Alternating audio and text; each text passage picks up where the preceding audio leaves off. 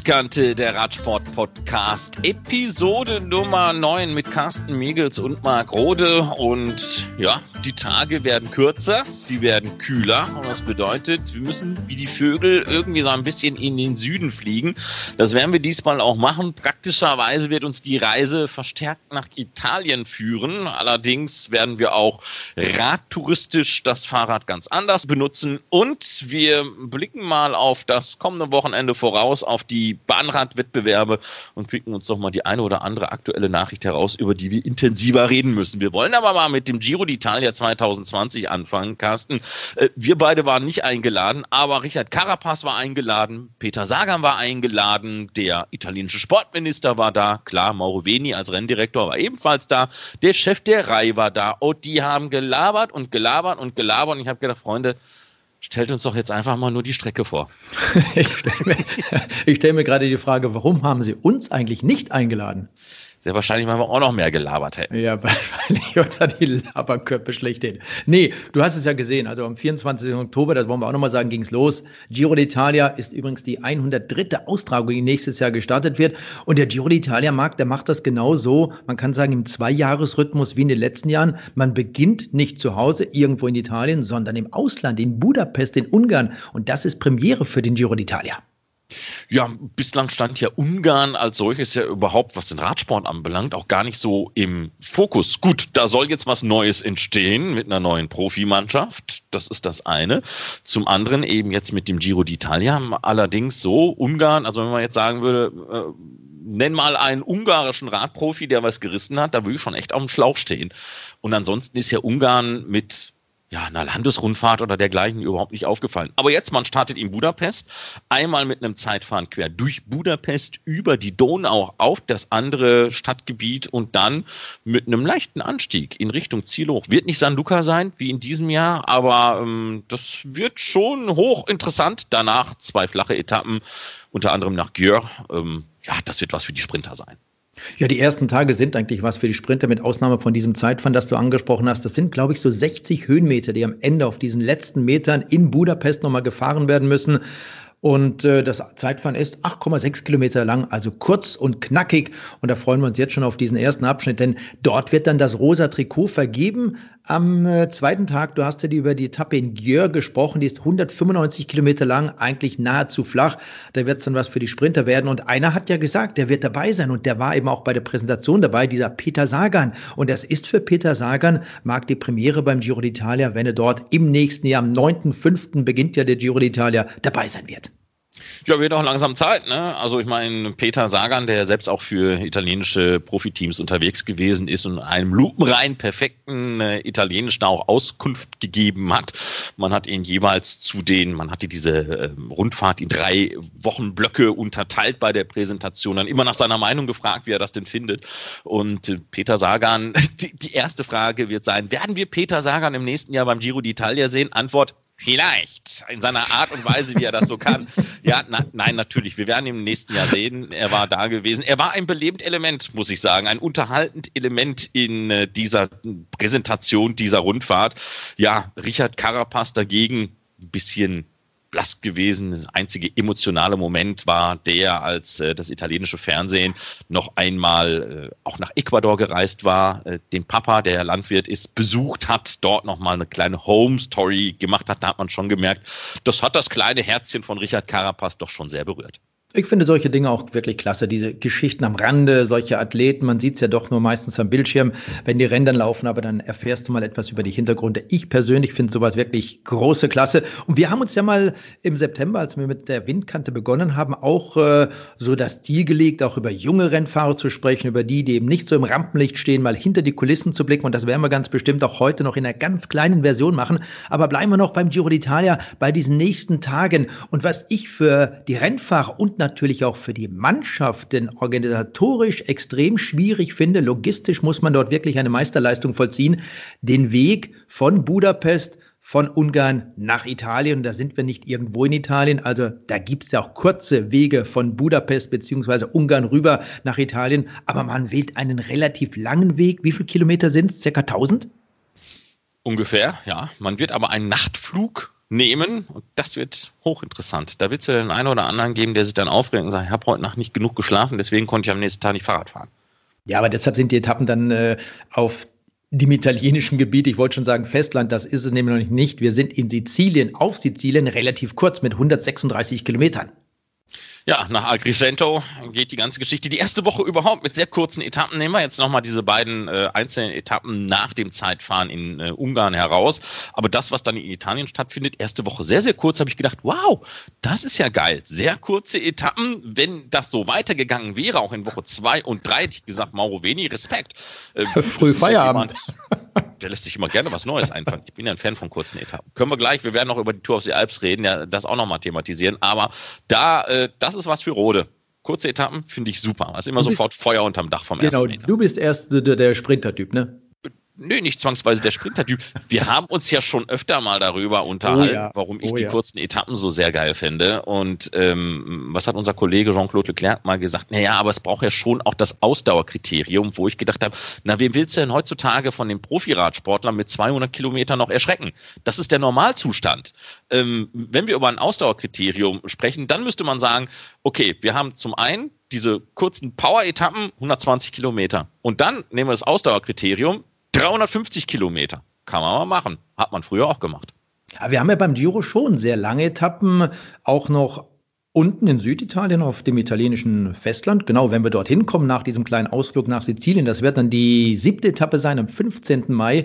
Da haben wir 223 Kilometer. Aber vielleicht noch kurz, bevor wir zu diesen Distanzen auch gerade in der letzten Woche kommen, da haben wir nämlich dann äh, schon wirklich lange Etappen mit 250, 209, 202 Kilometern und so weiter und so fort. Sprechen wir mal über diese wunderschöne Bergankunft. Die findet nämlich relativ früh beim Giro d'Italia statt bereits am fünften Tag zwischen Enna und dem Ätna. Die ist 150 Kilometer lang. Und da ist es ähnlich wie bei der Tour de France im nächsten Jahr. Da ist es die vierte Etappe, beim Giro die fünfte Etappe, gleich mit einer Bergankunft. Da waren wir schon einmal vor zwei Jahren und der Ätna ist wie viel Meter hoch? 1770 oder sowas, ne?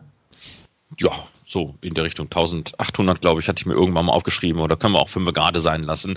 Ähm, wie, wie genau, man, man ist nicht zu sehr ins Detail gegangen. Man hat die Strecken von, von A nach B vorgestellt, aber wie genau im Detail die ganzen Dinge aussehen. Den Ätna, den kann man ja auch von verschiedenen Seiten anfahren. Äh, ja, den Ätna wird man äh, von einer anderen Seite anfahren, wie eben vor zwei Jahren. Damals ist man über das Observatorium von der Südseite gekommen. Dieses Jahr kommt man wohl von der nördlichen Seite. Also das werden wir aber sehen. Wie gesagt, am 13. Mai wird dann diese Etappe hinauf zum Ätna stattfinden.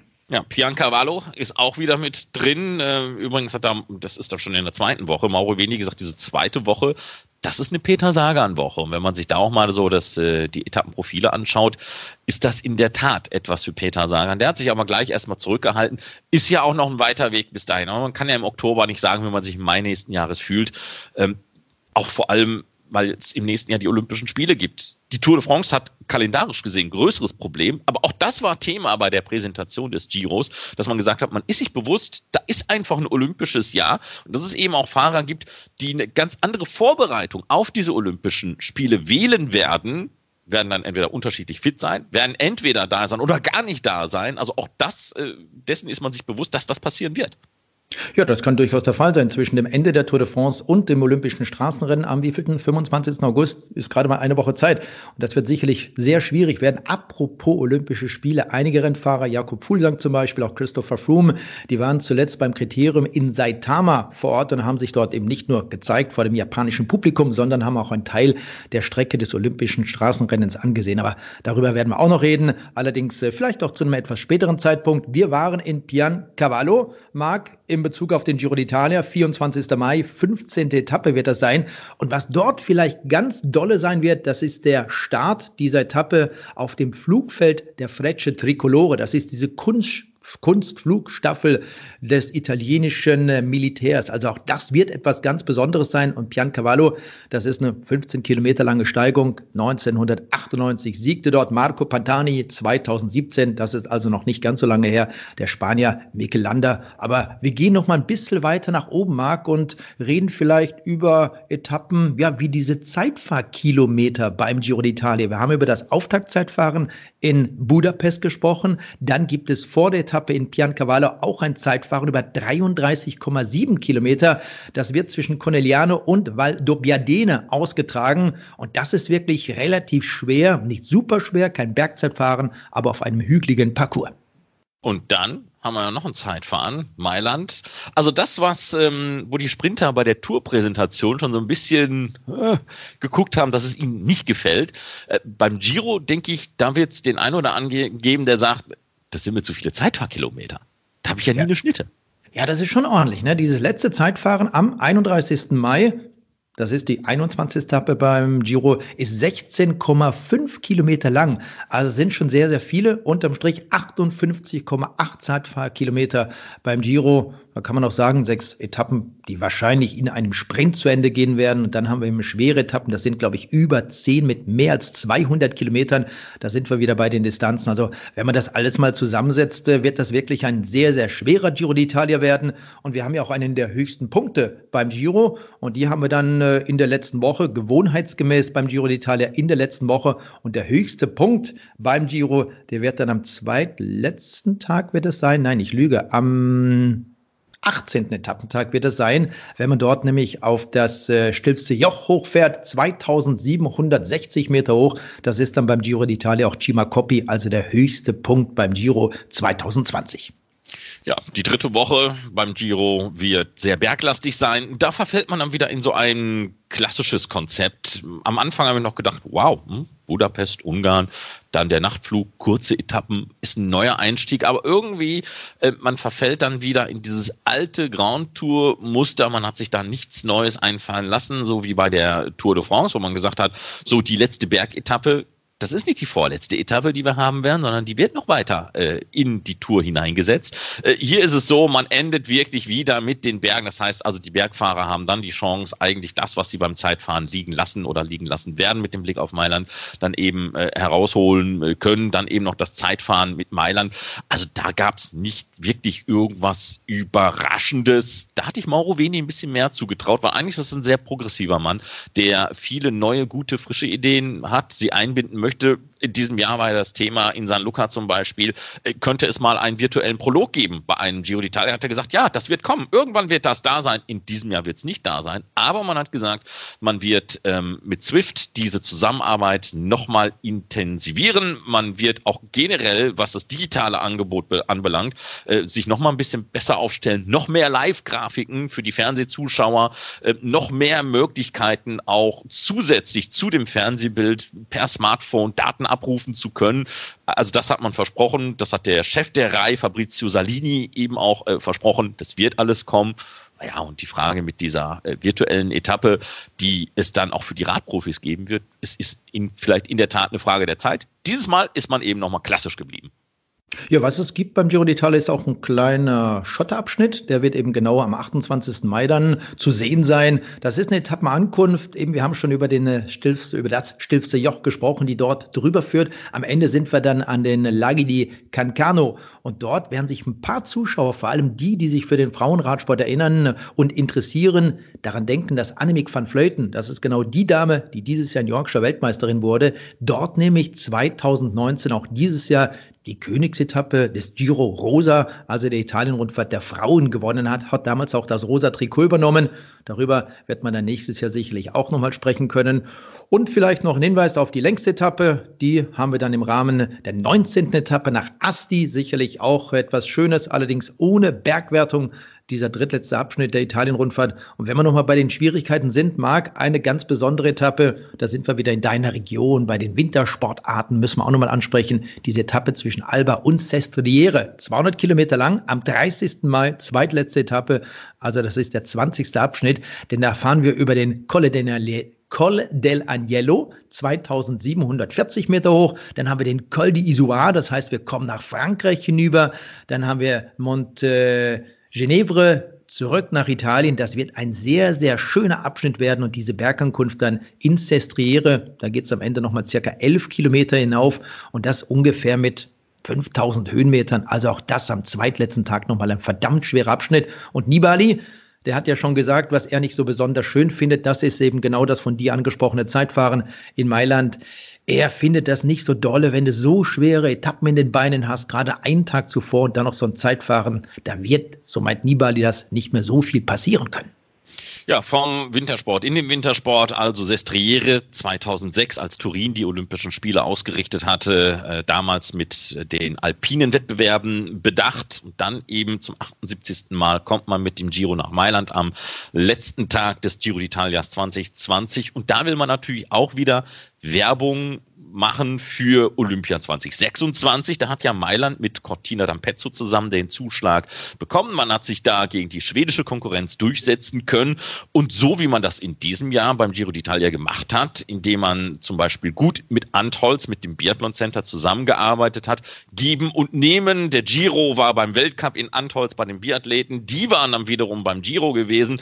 Ähm, macht man das jetzt eben mit Olympia. Mailand soll nochmal pauken, Werbung machen für die Spiele in sieben Jahren. Jo, ja, war es das von haben wir ja noch. Genau. Oder? Schieß los. Nee, ich wollte sagen, dann haben wir ja noch ähm, äh, Jörg Ludewig. Der wollte unbedingt was zu Tour de France sagen. Da ich gesagt, nö, nö, nö, nö, nö. Dann hat er ganz traurig geguckt und dann sage ich, ja gut, okay, dann darfst, du, dann darfst du was zum Giro d'Italia sagen. So mal aus seiner Sicht äh, mal, äh, meine, jetzt haben wir unsere Meinung gesagt, jetzt darf der Lude auch mal. Tja, das ist wirklich gelungen, meiner Ansicht nach. Äh, auch im direkten Vergleich zu den Kollegen in Frankreich meiner Ansicht nach zumindest eigentlich eine bessere Auswahl. Klassisch ja, aber es muss ja nicht immer schlecht sein. Toller Start in Ungarn und dann wirklich direkt zum Ätna hoch. Die Idee mit dem Nove Colli, neun Berge zu fahren, auf den Spuren der Hobbyfahrer quasi das 50-jährige Jubiläum dieses tollen Gran Fondo zu feiern und dann in Mailand vor dem Dom auf einem Zeitfahrrad das Ding zu Ende gehen zu lassen. Das finde ich, bringt richtig Spannung bis zum letzten Zielstrich. Ich glaube, da ist für jeden was dabei und ja, Fazit, klassisch muss nicht immer schlecht sein. Ja, dann wollen wir das Ganze beim Giro nochmal zusammenfassen. Also es ist die 103. Austragung der Italien-Rundfahrt zwischen dem 9. und 31. Mai, 3580 Kilometer, das längste Teilstück 250 Kilometer. Wir haben drei Zeitfahren, insgesamt 58,8 Kilometer und da sind wir in Budapest zu Beginn der Rundfahrt. Wir sind am Ende dann in Mailand. Dort wird der Giro d'Italia also zu Ende gehen. Freuen wir uns einfach mal darauf und wir werden schon noch den Giro d'Italia, wenn die Etappen ganz genau feststehen, so Stück für Stück überarbeiten. Aber Marc, da haben wir auf der anderen Seite noch so viel Zeit, um das Thema dann nochmals aufzubereiten gibt eine Menge andere Fahrradrennen, die davor noch stattfinden. Unter anderem Tour of the Alps. Ähm, früher Giro del Trentino. Man hat sich ja mittlerweile dazu gemausert, ähm, ja wirklich auch eine ernsthafte Vorbereitung auf den Giro d'Italia zu sein. Und da sind wir wieder beim Thema kurze Etappen. Im Schnitt ist diese Ausgabe, es ist die vierte Ausgabe der Tour of the Alps, wenn wir jetzt alle Etappen zusammenfassen und teilen, 143 Kilometer pro Etappe lang.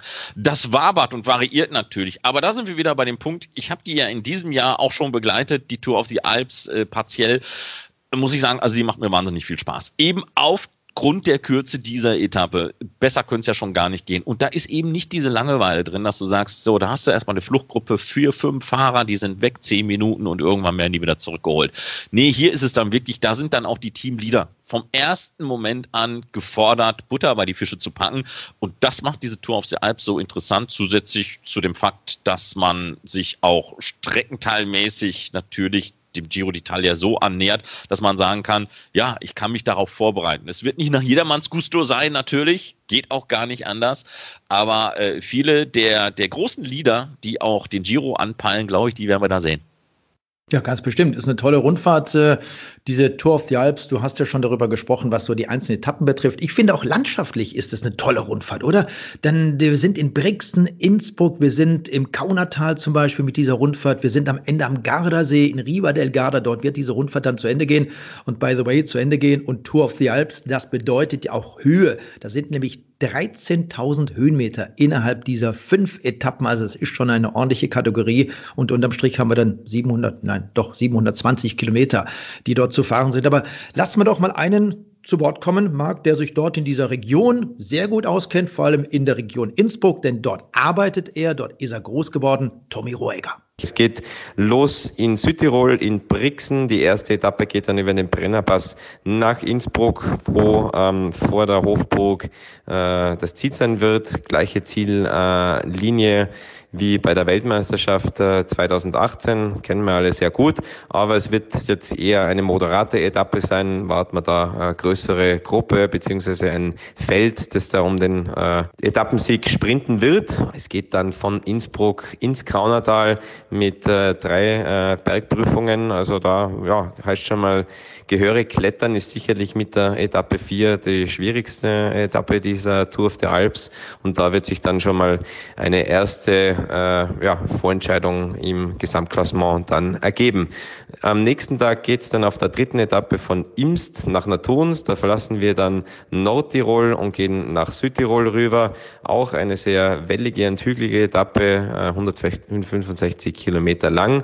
Auf der vierten Etappe geht es dann von Naturns nach äh, Valle delle Chiese, Pieve di Bono. Äh, sicherlich die schwerste Etappe, die Königsetappe.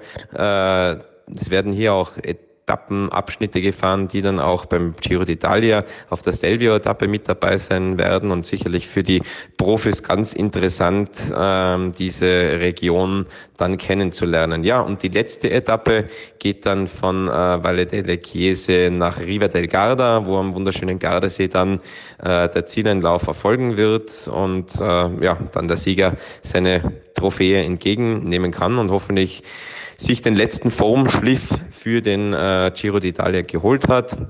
Ja, ich habe es vorhin schon mal gesagt, ähm, ganz neu ist dieses Kind Tour of the Alps nicht halt nur bekannt unter einem anderen Namen gewesen, Giro del Trentino, hatte aber auch einen bestimmten Grund, warum man das Kind umgetauft hat, denn ja, klar, wir haben das vorhin auch beim Giro d'Italia gesagt, man blickt natürlich immer mit einem Auge auch auf den touristischen Nährwert. Und äh, Carsten, du warst ja auch bei der WM in Innsbruck gewesen, das heißt also auch hier Thema nochmal Nachhaltigkeit, äh, man möchte ja von diese, diese Atmosphäre, die man damals aufgebaut hat, auch weiter nach nachhaltig nutzen können. Das ist ganz, ganz wichtig, äh, dass man eben dort in Innsbruck, in Tirol, in dieser gesamten Region diese Nachhaltigkeit der WM noch weiterhin unterstützt, dass man dranbleibt und nicht irgendwann den Faden verliert, so wie das in einen, einigen Regionen schon mal der Fall war in der Vergangenheit. Und auch zu diesem Thema hat Tommy Roecker, der in Kramsach wohnt, beziehungsweise in Innsbruck arbeitet, noch mal was entsprechendes dazu gesagt.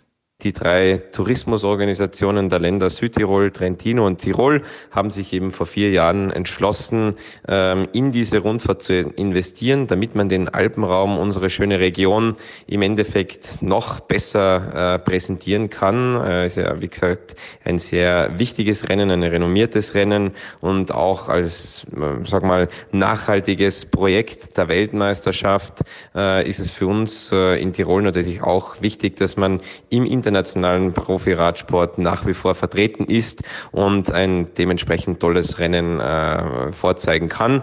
Wir merken das auch, weil sehr viele äh, Regionen äh, bei uns im äh, schönen Tirol immer wieder mitmachen wollen. Das heißt, das Alpachtal, Kufstein oder heuer das Kaunertal äh, ist für uns natürlich eine äh, tolle Sache, mit diesem Rennen unser äh, schönes Land zu bewerben. Ja, dieser Podcast ist natürlich nicht irgendwie so lieblos zusammengeschustert. Die ganze Geschichte hat ja Hand und Fuß. Jetzt waren wir schon zweimal auch ein bisschen touristisch unterwegs. Jetzt werden wir ganz touristisch unterwegs sein. Wir haben ja mal anfangs gesagt, dass dieser ähm, Windkante-Podcast von uns sich nicht nur mit dem Profisport auseinandersetzt, sondern wir werden noch viele andere Aspekte des Radsports mal in Betracht ziehen. Kommen wir mal zum Radtourismus, denn in der vergangenen Woche, da hat es in Duisburg den ersten deutschlandweiten Kongress in Sachen Radtourismus gegeben. Nur mal so ein paar Zahlen, um mal zu veranschaulichen, wie bedeutsam der Radtourismus in Deutschland insgesamt mittlerweile ist.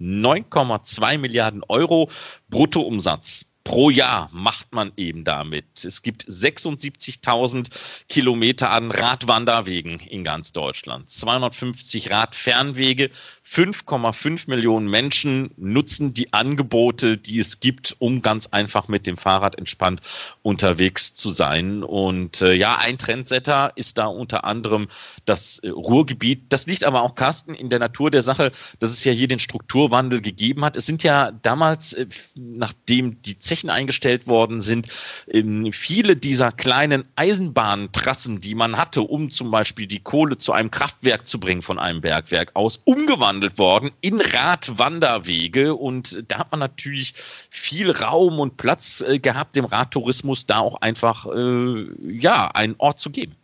Ich finde das klasse, wenn so gearbeitet wird, auch in meiner Heimat, im, im Bergischen zum Beispiel, gibt es ja solche ehemaligen Bahntrassen, die gibt es noch in ganz anderen Regionen, die man dann asphaltiert hat. Wunderschön zum Radfahren, vielleicht auch nicht asphaltiert, dann hat man guten Schotter, tolle Straßen. Aber auf der anderen Seite muss man auch sehen, in diesem Bereich ist trotz dieser Zahlen, die du gerade genannt hast, Marc, noch sehr, sehr, sehr, sehr viel zu tun. Man redet ja auch von diesen sogenannten Fahrradautobahnen, von den Highways, die morgens vor allem dann auch für Pendler genutzt werden können, die gerne mit dem Fahrrad ins Büro fahren, zur Arbeit fahren. Und das ist ja gerade heute bei den ganzen Pedelecs und E-Bikes ein wichtiges Thema. Und da finde ich aber auch, muss man noch ansetzen, Tourismus hin und her. Die Zahlen sind auch wichtig. Man kann zum Teil eben auch von der Gastronomie, von der Hotellerie leben. Aber auch da eben für den ganz normalen, der von zu Hause zur Arbeit fahren möchte und wieder zurück, muss noch einiges getan werden in Sachen Fahrradfahren oder auch in den Städten zum Beispiel, dass es weniger Unfälle mit Fahrradfahrern gibt. Ich denke und nehme da immer wieder gerne die Niederlande heran. Da ist das mit dem Fahrrad unterwegs sein sowas von schön, sowas von traumhaft. Du hast ja selber eine Weile dort an der Ecke gelebt und weißt, wie sich das anfühlt, in Holland in die Niederlanden Rad zu fahren. Ja, und ähm, da kommen wir wieder auf das Ruhrgebiet zurück. Man muss natürlich, aber nicht nur alleine das Ruhrgebiet ist davon betroffen, äh, sondern auch andere grenznahe Regionen in Deutschland so ein bisschen die Ellenbogen ausfahren, denn man weiß ganz genau, äh, ja, auch andere haben was zu bieten. Die Österreicher, die Schweizer, die Niederländer zum Beispiel. Und äh, wir haben ganz einfach mal äh, von Ruhrtourismus den Abteilungsleiter Aktivtourismus Christoph Loritz gefragt, ähm, ja, welche Weichen sind denn für die Zukunft gestellt worden, auch mit dem Blick eben auf diese Konkurrenz aus den Nachbarländern, um sich da behaupten zu können? Eine zentrale Frage, die im Hinblick auf Konkurrenz äh, diskutiert wurde, war die Frage, ob man nicht eben, weil Radtourismus bisher eine regionale Aufgabe ist, eine bundesweite Geschäftsstelle, ein bundesweites Büro einrichtet, was wirklich äh, Radtourismus auch insbesondere im Infrastrukturbereich äh, koordiniert, dass also einheitliche Standards in Deutschland gelten, Beschilderungsstandards, ähm, Wegequalitäten. Das war so die zentrale Fragestellung, die im Raum stand, wo auch das äh, Bundeswirtschaftsministerium in äh, Person von Frau Lamberg, der Radverkehrsbeauftragten, äh, Mittel in Aussicht gestellt hat, dass wir da ganz positiv gestimmt sind. Ansonsten wurde eher allgemeiner mit Blick in die Zukunft über Trends diskutiert. Ähm, wo geht es im Bereich Digitalisierung hin? Ähm, welche Rolle spielen auch Barrierefreiheit, Barrierefreiheit etc. Ähm, für den Radtourismus zukünftig eine Rolle? Und äh, ja, Niederlande wurden eigentlich in dem Falle nur beleuchtet, ähm, dass wir in einem internationalen Forum auch äh, den Kollegen der Niederlande da hatte, da hatten, der ein bisschen erzählt hat, wie denn das Radtourismus-Marketing bei ihm vor Ort läuft. Wir kommen nochmal auf das Thema Tourismus zu sprechen. Marc, du hast gerade auch Österreich nochmal erwähnt und ich, ich will jetzt nicht der Österreich-Experte sein, um Gottes Willen, aber was in Österreich natürlich schon mal im Vergleich zu Deutschland ganz anders läuft und deshalb sind, sind die Deutschen, was eben gerade die Fahrradwege betrifft, die Möglichkeiten für Fahrradfahrer da ein bisschen hinterher. In Österreich gibt es keine Automobilindustrie. Da gibt es kein VW, da gibt es kein Porsche, Mercedes, was haben wir noch? BMW und Audi, all das, was dazugehört. Insofern wird der Tourismus dort anders unterstützt, anders äh, geprägt wie bei uns in Deutschland. Und wenn das bei uns irgendwann mal auch so sein sollte, dass man weiß, Mensch, mit den Fahrradfahrern, mit den Wanderern zum Beispiel auch, da können wir auch irgendwo Geld verdienen. Der Tourismus ist für uns ganz, ganz wichtig. Dann wird man auch gerade solche Fahrradwege vielleicht in Zukunft auch noch ganz anders unterstützen. Ja, und was noch mit dazu kommt, das ist aber auch ein klassisch deutsches Problem, ist diese Dezentralisierung. Ja, also bislang war Radtourismus eigentlich eher eine Geschichte für die jeweiligen Regionen. Deswegen hat es auch so lange gedauert, bis es jetzt überhaupt diesen ersten nationalen Radtourismuskongress in Duisburg gegeben hat, weil jeder irgendwo in seiner kleinen eigenen Blase war. Gucken wir nur mal auf Nordrhein-Westfalen. Das Ruhrgebiet hat sich da selber vermarktet. Man hat zwar Anknüpfungspunkte ins Münsterland, ins Siegerland, nach Ostwestfalen, wo auch immer hin. Aber im, im Gro fehlt es eigentlich an einer Zusammenarbeit auf deutscher Ebene, auch weil die Grundvoraussetzungen ganz, ganz äh, andere sind. Ähm, im, Im Ruhrgebiet zum Beispiel, da hat man ja auch nochmal äh, politische Organisationen, die da im Hintergrund äh, stehen, wo man Synergien knüpfen kann, die es in anderen Regionen Deutschlands gar nicht so gibt, wo sich zum Beispiel einige Regionen selber um alles das kümmern müssen, was mit Radfahren, Radtourismus zu zu tun hat. Das ist dann auch nochmal ein feiner Unterschied. Aber vielleicht hat man jetzt den ersten Schritt, den richtigen Schritt in diese Richtung gemacht. Und dann können wir auch nochmal den Christoph äh, Loritz fragen, was denn im Moment so aktuelle Projekte sind. Ja, da ist in erster Linie eben unsere neue Dachmarke Radrevier Ruhr, die wir jetzt mit Hilfe von Fördermitteln in den letzten drei Jahren erstmal aufgebaut haben und ein bisschen am Markt bekannt gemacht haben. Da geht es jetzt natürlich darum, ähm, dass das nicht so eine ja, ein, zwei, drei Jahresgeschichte war über die Fördermittel, sondern da ist jetzt die große Herausforderung, das Projekt zu etablieren, dauerhaft am Markt zu halten und äh, den ehrgeizigen Anspruch, den wir auch an uns haben. Wir wollen eine führende Radreiserdestination in Deutschland sein und wollen mit dem Ruhrgebiet, mit dem Radrevier Ruhr sicher in den Top drei der beliebtesten Radreiseregionen, ja, nicht nur mittelfristig, sondern eigentlich auch schon kurzfristig landen. In dem Zusammenhang ehrgeizig sicher die geplante Zertifizierung als ADFC Radreiseregion. Das haben bisher nur in Deutschland ländliche Räume geschafft. Also wir wären der erste urbane Raum, äh, der diese Zertifizierung ähm, erhält, wo wir verhalten optimistisch sind, dass wir das vielleicht im nächsten Jahr sogar schon schaffen. Und ein weiteres Projekt, was wir hier im Hause haben, was sicher durchaus ehrgeizig und auch zukunftsweisend ist, läuft so ein bisschen unter dem unter der Bezeichnung Römer-Lippe-Route digital. Äh, da geht es darum, einen Radfernweg wirklich mit einer vor Ort, ähm, mit einer digitalen Vorortinfrastruktur äh, zu versehen, um einfach mal im Rahmen eines Pilotprojekts rauszukriegen, ähm, woran wäre der Radgast über eine herkömmliche App hinaus äh, an digitaler Unterstützung interessiert. Und da sind wir jetzt äh, mit Unterstützung des Bundesverkehrsministeriums in den nächsten drei Jahren äh, dran, äh, dass wir da entsprechend das Pilotprojekt so weit führen, dass wir wirklich auch aussagekräftig nachher sagen können, dieses Thema Vorort-Digitalisierung ist ein Zukunftsthema oder nicht. Wir sind noch nicht ganz am Ende mit unserer neunten Episode des Podcasts Windkante, wollen noch auf eine spezielle Disziplin zurückblicken, auf eine ganz wunderschöne Disziplin, finde ich einfach, nämlich auf die Bahnwettbewerbe. Wir haben ja schon von den Sechstagerinnen was gehört, da wurde das erste schon gestartet, das ist in London zu Ende gegangen. Elia Viviani hat übrigens dort gewonnen. Und äh, ja, die nächsten Sechstagerennen stehen auch auf dem Programm, aber viel, viel wichtiger für die Bahnradsportler sind zum Beispiel auch jetzt die Weltcups, die abgehalten werden. Das heißt, man beginnt jetzt am 1. November mit dem ersten Weltcup in der Wintersaison 2019, 2020 in Minsk. Dann der nächste Weltcup, der wird dann schon zwischen dem 8. und 10. November in Glasgow in Großbritannien stattfinden. Dann gibt es noch einen im November in Hongkong, dann noch in Cambridge, Neuseeland, Brisbane, Australia und dann haben wir noch in Milton, Kanada, den letzten Weltcup zwischen dem 24. und 26. Januar 2020. Aber was diese Weltcups für einen Stellenwert haben, wozu sie sich wichtig sind, das wird uns jetzt einmal der Bundestrainer der Langzeitspezialisten, der Ausdauerspezialisten, also der Verfolger zum Beispiel sagen, und das ist Sven Meyer. Ja gut, also die kommenden Weltcups jetzt oder sage ich mal jetzt die komplette Bahnsaison ist äh, jetzt natürlich die zweite Hälfte der Olympia-Qualifikation. Das heißt, ähm, im Prinzip gleiche Zielstellung wie letztes Jahr. Wir müssen uns da gut platzieren, müssen jetzt die Position, die wir, die wir eingefahren haben, müssen wir absichern und ähm, ja, dann, dann heißt es jetzt natürlich Gas geben, gegebenenfalls, ja, je nachdem wie es läuft, da nochmal strategisch dann auch denken, vielleicht auch nochmal einen Weltcup fahren, der jetzt nicht so gut in die Planung reinpasst.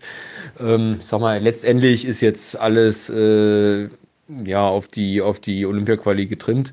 Ganz, ganz wichtig wird natürlich nochmal die WM. Ähm, Dadurch, dass von, äh, von den Weltcups, die wir fahren können oder müssen, nur drei Stück in, die, in das Olympia-Ranking eingehen, äh, ist natürlich immer ungünstig, dass sich da alles dann verteilt. Also es kann durchaus passieren, dass mal eine Nation irgendwo einen Weltcup erwischt, wo niemand da ist, wo man dann halt, ja, sag ich mal, ein gutes Ergebnis geschenkt bekommt.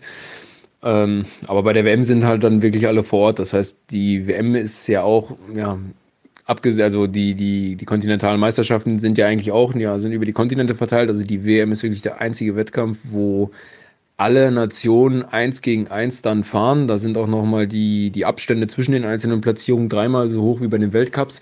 Also die WM wird am Ende das, das Zünglein an der Waage sein. Ähm, ich denke ähnlich, wie wir es auch letzte Saison gesehen haben. Ich gehe davon aus, wir werden im Vierer sicherlich vor der WM, ja, wird sicherlich knapp vom Ranking her. Äh, da muss man mal sehen, wo wir dann stehen. Aber für uns hat da die WM auch nochmal einen ganz, ganz besonderen Stellenwert. Also so versuchen wir uns da so auszubalancieren, dass wir eine gute Weltcup-Saison fahren, aber vor allem, dass wir auch immer die WM im Hinterkopf haben, um halt wirklich eine starke WM zu fahren. Klar, diese Weltcup-Serie Sie führte mehr oder minder dahin zu den Bahnrad-Weltmeisterschaften in Berlin vom 26. Februar bis zum 1. März. Ganz, ganz wichtig, die Qualifikation für die Olympischen äh, Sommerspiele. Ja, und wenn Sie auch noch Bock darauf haben, dass Ihnen der Carsten Miegels da in der Halle ins Ohr reinschreit, dann sind Sie da auch sicherlich gut aufgehoben. Ne? Allerdings, das, ich finde das klasse. Das ist, äh, glaube ich, na, doch, müsste meine erste Weltmeisterschaft sein in dieser Art und Weise, die ich moderieren darf. Gemeinsam mit Stefan Rosiak werden wir dort am Mikrofon sitzen, in dem Fall im Berliner Velodrom an der Landsberger Allee. Ich freue mich auf jeden Fall auf diese Weltmeisterschaften. Äh, hast du schon den Termin genannt? 26. Februar bis 1. März? Ja, ja, ja, habe hab ich schon genannt, damit Ach. jeder ganz genau weiß, wie, wo und wann er Carsten Miegels persönlich kennenlernt. ich freue mich drauf. Und dabei auch noch schönen Bahnradsport sehen kann. Apropos Bahnradsport und Olympia, nochmal eine ganz andere Facette. Jetzt gehe ich wieder zurück in mein Lieblingsthema Olympische Winterspiele. Auch da hatte es ja mal Überlegungen gegeben, obwohl ich da jetzt schon seit längerer Zeit nichts mehr von gehört habe, äh, dass man gesagt hat, wir versuchen mal das Olympische Sommerprogramm, das ja bis unters Dach vollgepackt ist, so ein wenig zu entzerren, indem wir zum Beispiel die Bahnradfahrer in die Olympische Winterspiele hineinparken als Programmpunkt. Ich fand den Ansatz ja eigentlich sehr logisch. Erst einmal Bahnradwettbewerbe wie jetzt der Weltcup. Wir gehen jetzt in den Winter rein. Es findet im Winter statt. Das ist das eine Argument. Zum anderen, ja, warum muss denn immer im Winter bei den Spielen alles auf Eis und Schnee stattfinden? Man kann eben auch solche Wettbewerbe dein auslagern ist jetzt ein hässliches Wort, aber dort äh, hin transferieren. Äh, gut, jetzt wird es natürlich für den Veranstalter wieder kompliziert werden. Ähm, gucken wir mal auf die nächsten Spiele in Peking ich weiß gar nicht, ob die so eine, so eine tolle Bahn jetzt noch haben, wie nachhaltig die nach ihren Olympischen Spielen von Peking 2008 gearbeitet haben, in welchem Zustand diese Bahn zum Beispiel ist. Oder Mailand, Cortina, ob die überhaupt eine Olympia, müssen ja immer ne, Olympiamaßstäbe, Olympia vernünftige Bahn hätten da in der Region oder sogar noch eine bauen müssten. Ganz, ganz wichtig, olympische Maße, gerade was die Radrennbahn betrifft. Übrigens auch ein Thema, Marc, können wir irgendwann, wenn es in Richtung Olympische Spiele Tokio im nächsten Jahr geht, mal aufarbeiten. Was bedeutet das eigentlich, eine olympiafähige Bahn zu haben? Die muss zumindest mal, was das betrifft, 250 Meter lang sein. Die darf nicht kürzer sein, die darf nicht länger sein. Wichtiges Thema, werden wir uns notieren für einen der nächsten Podcasts, oder? Ja, ganz genau. So machen wir das. Und, und bitte, liebe Bahnfahrer, keine Angst haben. Also ich möchte euch nicht auslagern in die Winterspiele. Wenn ihr darauf keinen Bock habt, kann ich das wir, natürlich auch verstehen. Wir können auch die Crosser dazu nehmen. Das wäre doch mal etwas querfeld ein. Crossrennen, das ist eine Sportart, die im Winter ausgetragen wird und die würde ja eigentlich zu den Olympischen Winterspielen passen. Aber ich weiß nicht, was Thomas Bach und seine Kollegen dazu sagen. Ja, und ich weiß auch nicht, ob ähm, es nicht reicht, wenn die Niederländer im Eisschnelllauf alles abräumen, ob die dann unbedingt noch Bock auf Mathieu van der Poel haben. Nee, nee, zusätzlich, nee.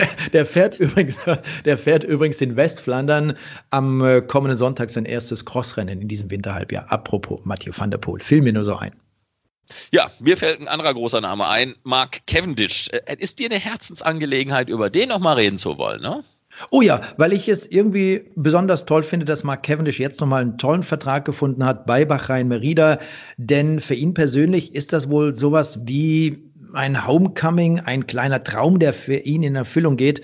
Und ich würde mir für Mark Cavendish wünschen, dass er vielleicht dort anknüpft, wo er in der Vergangenheit schon mal war, nämlich bei seinen 34 Tour de France-Etappen, die er gerne erreichen möchte. Nämlich 30 sind es. Den letzten Tour de France-Etappensieg hat er 2016 eingefahren und seitdem immer wieder geplagt, zurückgeworfen von Krankheiten, von Sturzverletzungen, lief einfach nicht so, wie sich das der 34-jährige Brite vorgestellt hat. Und wenn er jetzt bei Bahrain Merida unter Vertrag ist, ich wünsche ihm, dass er irgendwann irgendwo nochmal zuschlagen kann. Aber auf der anderen Seite äh, wird es für ihn auch verdammt schwer werden. Der wird ja nicht jünger. Nee, und es ist ja auch für ihn jetzt wirklich die letzte Chance, nochmal auf der Straße was umzubiegen. Und man hat es ja im letzten Jahr auch gehört, Tokio 2020, auch das ist natürlich, der weiß ganz genau, das ist das Ende von einer langen Reise. Also da nochmal und dann ist vielleicht auch der Deckel endgültig drauf auf dieser Karriere. Toi, toi, toi. Wir drücken ihm den Daumen, genauso wie einem anderen Rennfahrer. Der ist allerdings noch sehr, sehr jung. Und ich spreche hier von Hannes Wilksch aus Luckau, aus Brandenburg, denn er ist dieses Jahr Dritter bei den Europameisterschaften in der Mannschaftsverfolgung geworden. Gemeinsam mit seinem Teamkollegen Niklas Heinrich, äh, Tobias Buck, Gramko war doch mit dabei und äh, der Moritz Kretschki. Genau, das war dieser Vierer. Und die haben dann bei den Weltmeisterschaften in Frankfurt nochmal die Weltmeisterschaft gewonnen, also die Goldmedaille einfahren können. Das mit einem neuen Weltrekord, 4000 Meter, 3 Minuten 58,793 Sekunden. Und warum rede ich über Hannes Wilksch? Denn er hat einen Vertrag bekommen bei der deutschen Sunweb-Mannschaft, beim Development-Team. Und das ist für den 17-Jährigen sicherlich etwas ganz Besonderes. Hat ja unter anderem auch im Saarland die Trofeo gewonnen. Also der ist nicht nur auf der Bahn schnell, sondern auch auf der Straße. Und mal gucken, was aus ihm wird. Aber wir haben ihn mal gefragt, was er sich denn vorstellt, was er sich vor allem erhofft von diesem Vertrag bei der Sunweb Development Mannschaft. Ich hoffe, dass ich mich als Fahrer, aber auch als Person weiterentwickle und natürlich auch viele neue Sachen lernen werde, egal ob auf dem Rad oder halt auch abseits des Rades, um natürlich den Schritt zu Wörte äh, etwas näher zu kommen. Ja, und die Zeit im Development-Team stelle ich mir sehr gut vor, da wir eine echt gute Truppe sind. Und ich wünsche mir, äh, dass wir viele schöne Momente miteinander haben werden und auch tolle Erfolge feiern können. Da drücken wir mal die Daumen, dass es also klappt mit einigen Erfolgen für das deutsche Sunweb Development Team, eben mit Hannes Wilksch, der dort im nächsten Jahr unter Vertrag stehen wird. Und die Erfolge, die waren hier in den letzten Jahren wirklich schon sehr, sehr gut für diese Mannschaft. Nicht nur, dass Nils Ekoff, auch wenn am Ende disqualifiziert wurde, in Yorkshire Weltmeister geworden ist. Übrigens zu diesem Thema könnt ihr gerne nochmal in den achten Podcast der Windkante hineinhören. Da hat eben Sebastian Deckert, einer der sportlichen Leiter der Development-Mannschaft von Sunweb, auch etwas zu diesem Thema gesagt. Auch mich Michael Lehner, Jurist, Rechtsanwalt, Sportrechtler, ist nochmal zu Wort gekommen. Und Rennfahrer, die es geschafft haben, vom Development Team zur World Tour Mannschaft von Sunweb zu kommen, das sind unter anderem die Deutschen Florian Stork, Martin Salmon oder auch Max Kanter und natürlich klar der Niederländer Nils Eckhoff. Und die haben es geschafft. Und jetzt drückt man einfach mal auch an dieser Stelle nochmal doll die Daumen für das Jahr 2020.